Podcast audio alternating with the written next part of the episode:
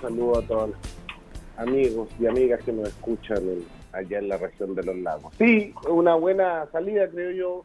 Eh, Vlado representa muy bien los valores de unidad que debe representar hoy día a la alianza de gobierno, así que desde ahí muy contento que se pudieran obtener los votos para que fuera electo presidente. 77 votos, entiendo también que en la votación hubieron algunas personas de oposición que colaboraron con, con sus votos Así que muy contento que esto haya resultado bien. Pepe, escuchemos a Alejandro de la Carrera. Siempre algo tiene que decir. A ver, escuchemos sobre la votación. Que decidamos si queremos entrar en una nueva proceso constituyente con un plebiscito de entrada y con voto obligatorio. Muchas gracias. Uy, lo agarramos justo al final, pero tiró una bomba, el tema de la, del plebiscito constituyente. Bueno, esa es otra materia, pero en definitiva, esta elección de Vlado Milosevic es apagar uno de los incendios que tenía el gobierno ahí, en el, en el Congreso. Por lo tanto, se baja la intensidad, se baja la tensión en el Congreso, por lo menos para el gobierno, Pepe. Sí, por lo menos hay una una baja de tensión, ¿no? que esto también da cuenta de, esta nueva manera de relacionarse entre las dos coaliciones que esperamos, por supuesto, que le traiga todos los beneficios al país. ¿no? Eh, creo que el gobierno actuó bien, creo que las coaliciones y los partidos de gobierno actuaron bien eh, y, creo que es una muy buena señal. ¿Qué pasó el fin de semana en eh, Viña del Mar, Pepe? Porque en definitiva se, se, habló de un cónclave, se habló de reestructurar el gobierno. ¿Cómo salió el gobierno de esa reunión, porque en definitiva hay parlamentarios que fueron invitados, que no fueron, pero se sale como un gesto de unidad total y como que quiera un relato único para el gobierno. ¿Cómo se puede entender esta reunión del fin de semana? A ver, fue un conclave donde nos dijimos las cosas, pero donde pusimos por delante la unidad, la unidad de propósito de apoyar al gobierno del presidente Gabriel Boric y también de entender que tenemos que hacernos cargo de ciertas necesidades de la gente que hoy día más que nunca eh, están vigentes, como la seguridad, como el crecimiento económico, y también apoyar profundamente la reforma al sistema de pensiones, que es algo tan anhelado por gran parte de nuestra ciudadanía. ¿no? Tenemos un sistema de pensiones que no funciona y esperamos que con este nuevo sistema de pensiones cambie y las pensiones sean mucho más justas que antes, nos alcancen para vivir y, creo que la convicción de las dos coaliciones de gobierno en la generación de esta alianza de gobierno con un vocero único, con mesas de trabajo permanentes, con una manera de relacionarse, eh, y esto antes no existía, más allá que éramos partidos de gobierno, no nos juntábamos toda la semana a conversar políticamente y a resolver nuestras diferencias. Eh, hoy día, de, desde el cónclave de ayer, eh, vamos a a tener una manera de funcionar a través de una fotería con reuniones semanales eh, de los secretarios generales, de los presidentes de partidos de ambas coaliciones, que va a poder permitir ir eh, resolviendo los conflictos que efectivamente existen en dos coaliciones, con dos almas distintas, con dos maneras de pensar la política distintas y de que podamos generar las confianzas suficientes para el bien del país ¿no? y para apoyar también el gobierno del presidente Boric. Pepe, estamos conversando con Pepe Toro, secretario nacional del PPD, cuando se dice la ropa sucia siempre se lava en casa. ¿Esto también cae en este momento para el gobierno, no? Esto cae perfectamente. La idea es esta, es lavar la ropa sucia en casa. Eh, cosa que en los primeros ocho meses de gobierno eh, no fue la tónica, no fue la práctica. Palabras siempre sacan palabras, comentario uno, comentario otro, y así fuimos construyendo una manera de relacionarnos que no es sana para partidos que son de gobierno. La idea del COCRA fue limar esa aspereza y hoy día generar un método de relacionarnos, un mecanismo en el cual nos vamos a relacionar que va a permitir eso, lavar la, la ropa sucia en casa.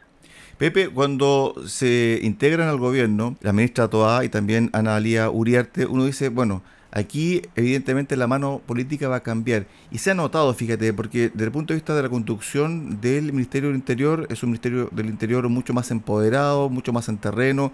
Y también desde el punto de vista político hay menos desaguisados desde el punto de vista legislativo. Yo creo que se ha ordenado la casa. Ahora bien, eso también trae anticuerpo. Trajo anticuerpo, por ejemplo, al alcalde Daniel Jado, que dijo, bueno, la concertación se está tomando prácticamente la moneda, pero esto tiene que ver con política. Y la política muchas veces tiene que ver con experiencia, y aquí la experiencia se ha notado. Eso también influyó en este cónclave, ¿no? yo creo que además influye, fuera de la experiencia, influye también la decisión del presidente de entender la nueva realidad política que se origina después del 4 de septiembre. Y fue un golpe para todas las fuerzas políticas que estuvimos por el apruebo, ya sea el apruebo para reformar, como era en nuestro caso, o el apruebo a secas, como era el caso de apruebo de dignidad. Eh, y ese criterio de realidad es lo, es lo que hoy día primó. ¿no? Eh, la, la política sufre constantemente cambios y cuando uno tiene experiencia en la política uno entiende que tiene que saber ir adecuando los programas de gobierno a las necesidades de las personas, eh, porque ningún programa está, está escrito en piedra. Y lo importante aquí es colocar los intereses de las personas como son en materia de seguridad, que tú mismo dices el cambio que ha existido con la ministra del Interior, Carolina Toda Mando, y además colocar el acento en el crecimiento económico, la inversión y el desarrollo, que ahí el ministro Marcelo ha hecho muy bien. Eso genera un nuevo impulso y yo entiendo que hay, hubieron muchos eh, compañeros y amigos de Apruebo Dignidad que esto fue resentido, pero aquí no significa ceder a las transformaciones, sino más bien entender que hay dos coaliciones funcionando, que nos dimos una manera de resolver nuestros problemas que vamos a conversar las cosas políticas en los espacios donde se tienen que conversar, reuniones de presidentes de partidos, reuniones de secretarios generales, como en mi caso, eh, y eso esperamos se traduzca en manifestar la mayor unidad de propósito para llevar adelante la reforma de pensiones, la reforma de salud y la creación de un sistema nacional de cuidado como es la voluntad del presidente Boric. Cuando se dan a conocer los nuevos lineamientos y los temas a realizar por parte del gobierno, uno dice, bueno, ¿y dónde quedó el nuevo proceso constituyente? ¿Dónde quedó este ideal de tener una nueva constitución? Eso lo van a dejar en manos del Congreso de los partidos políticos, porque en el fondo, cuando tú me describes, me detallas cierto los temas, no está este, que era muy importante hasta el 4 de septiembre, pero uno también tiene que ver la realidad y lo que piensa y lo que siente la ciudadanía. Y la ciudadanía lo que entiende es que este tema en particular no está dentro de las prioridades, Pepe. Así es. Eh, pareciera ser que hoy día no es una prioridad, pero si uno ve y analiza las encuestas, la gente sigue pensando que es necesaria una nueva constitución para Chile. Este es un tema que los partidos políticos con representación parlamentaria están trabajando en el Congreso hay acuerdos, han habido avances, esperamos que luego se pueda concretar los últimos aspectos que eh, tienen el proceso constituyente nuevo para poder darlo a conocer. Recordemos que ya las fuerzas de Chile Vamos, la oposición, el socialismo democrático, PPD, PSPL, más eh, Apruebo Dignidad, acordaron ciertos principios constitucionales llamados bordes, se acordó también eh, el órgano, el árbitro que va a hacer valer estos principios. Y por lo tanto, hoy día falta discutir como sistema electoral y ese tipo de cosas, que yo espero que esto también prontamente tengamos un gran acuerdo. Escuchemos al nuevo presidente de la Cámara Baja que está entregando sus primeras eh, declaraciones, Vlado Mirosevic. Y de mucha paciencia. Aplausos para el diputado del Partido Liberal. Bien, Mañana, mañana continuarán las palabras y los discursos y aprovecho también de felicitar y agradecer a quienes me acompañan en la testera, los vicepresidentes Carlos Bianchi y Catalina Pérez.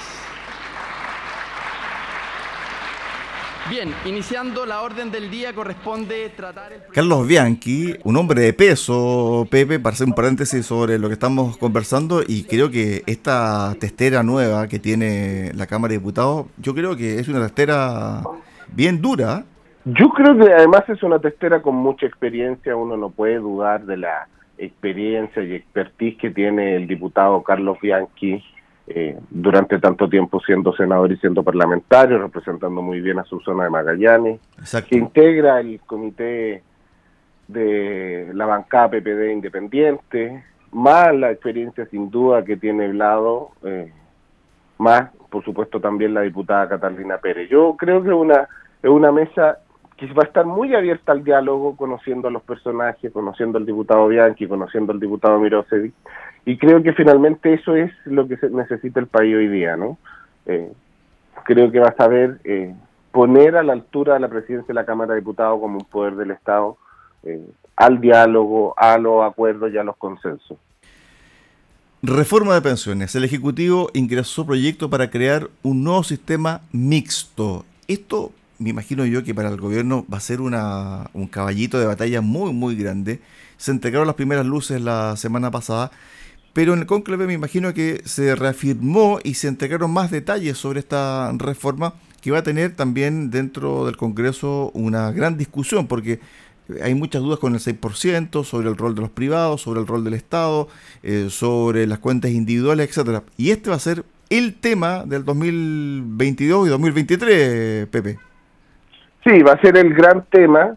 Eh, es muy importante la reforma de pensiones, que es un sistema mixto compuesto por eh, la capitalización individual, la plata de los trabajadores va a seguir siendo de los trabajadores, se aumenta un 10,5% eh, por ciento de cotización, el 6% que proviene del empleador no proviene de los trabajadores, eh, ese es el 6% el que una parte va a ir a una capitalización individual y otra parte va a ir a un fondo solidario, ¿no?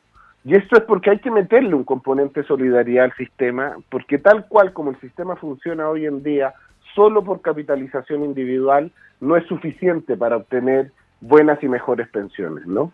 Los resultados están a la vista, después de 40 años del mismo sistema, eh, el sistema no funcionó y tenemos pensiones de miserias para nuestras personas que no alcanzan a satisfacer las necesidades básicas.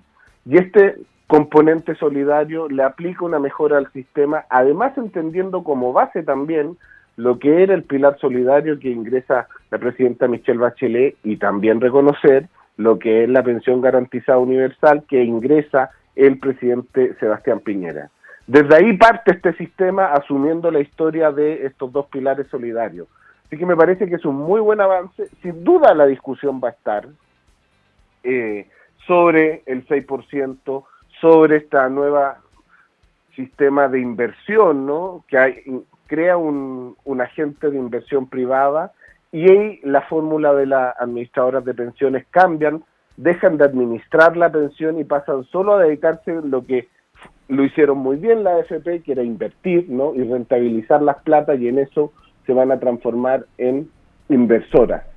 Y también crea ahí una especie de un agente eh, administrador, ¿no? Eh, pero creo que un muy buen proyecto, un muy buen avance eh, muy parecido si uno lo visualiza a lo que presentó también el presidente Sebastián Piñera, así que me parece que desde ahí hay un avance importante para nuestra gente. Pepe, se habló eh, sobre el tema del trabajo informal, porque estamos llegando al 27-28% del trabajo informal en buena parte de nuestro país y donde se dice que las personas que son trabajadores formales, finalmente con el 6% van a solventar pensiones para personas que no han cotizado y que muchas veces ganan mucho más, ¿cierto?, que una persona que está formalmente eh, trabajando. Ese tema lo van a abordar la informalidad y lo otro también es el tema de los eh, años para jubilar, es decir, el retiro. Hoy 60 años para las mujeres, 65 años para los hombres. En Europa... Esa, esa, discusión con este sistema no cambia, la discusión de aumentar los años de jubilación. Ahora, sin duda que uno debiese apostar por la formalidad laboral. Nosotros entendemos que en Chile tiene un promedio de 33, 32% de formalidad laboral. Ya hubo una situación correctora con la reforma de Bachelet del sistema de pensiones que hace cotizar a todos los trabajadores honorarios. Ahí hay también una parte de, eh, de la informalidad. Eh, lo importante efectivamente es que uno tiene que tener mayores personas que eh, trabajen formalmente y que por lo tanto coticen. Ahora, hay un problema también que es el gran problema de eh, cualquier sistema previsional que tiene que ver con las lagunas, ¿no? Eh, las mujeres tienden a tener muchas más lagunas que un hombre y tienden a, tener menos cotizaciones producto de sus propias lagunas. Creo que el sistema ahí trata de corregir de muy buena manera eso, sacándole este mito como de que la gente que trabaja le va a pagar la pensión a quienes no trabajan. Creo que ese no es el enfoque de la reforma, sigue teniendo un componente de capitalización individual muy fuerte. ¿Qué significa esto? Que si usted trabaja y capitaliza y ahorra previsionalmente, por supuesto usted va a tener mejor pensión eh, que una persona que no trabajó nunca, porque ella solo va a poder acceder al pilar solidario. ¿no? Y eso es importante transmitirlo, es decir, parte, parte desde una base común pero que yo la voy a mejorar en la medida en que mi trabajo me genere el esfuerzo correspondiente, ¿no? Es decir, la plata que yo obtuve me va a beneficiar a mí y no al resto. Consultado sobre esta materia, el ex ministro de Hacienda, Rodrigo Valdés, dijo lo siguiente, es una propuesta bien pensada, tiene poco más de reparto, quizás de lo necesario, es bien parecida a las propuestas previas, la verdad. Estamos en un mundo en que no estamos moviendo en una cancha bien chica.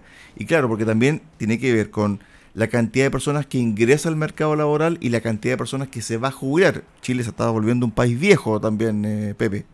La pirámide demográfica está siendo cada vez más invertida, por lo tanto la cantidad de personas nuevas que ingresan al mercado laboral es menor. Por eso aquí es fundamental explicar que un sistema de reparto termina completamente desfinanciado, ¿no? Y nuestro país no tiene el PIB correspondiente ni las lucas suficientes para poder financiarlo. Eh, por eso es importante, y yo comparto ahí, que esto es un avance que viene trabajándose muy parecido a la reforma que presentaba el, presidente Sebastián Piñera, con muchos avances también de acuerdo a lo que presentaba a la reforma que presentó la presidenta Bachelet. Creo que es un buen sistema que va a avanzar y además da cuenta efectivamente de nuestra realidad, que muchas más personas van a jubilarse de las personas que van a ingresar a trabajar. Pepe, con respecto al tema de la PGU, ¿cierto? Y el 6%, se dice que va a ser una moneda de cambio para que vaya a la cuenta individual del trabajador y que algunos diputados de oposición se estarían abriendo a la posibilidad de este cambio impositivo para mejorar esta PGU a 2.50. ¿Eso también está dentro de la planificación o dentro de los cuadros hipotéticos que se podrían dar cuando se discute la reforma en el Congreso?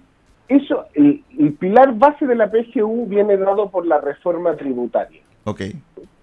Por lo tanto, eh, al abrirnos a la reforma tributaria que se necesita para financiar una pensión básica de 250 mil, la pensión general universal, ¿no? Pensión garantizada universal, eh, es parte de eh, el pilar del sistema, del nuevo sistema previsional.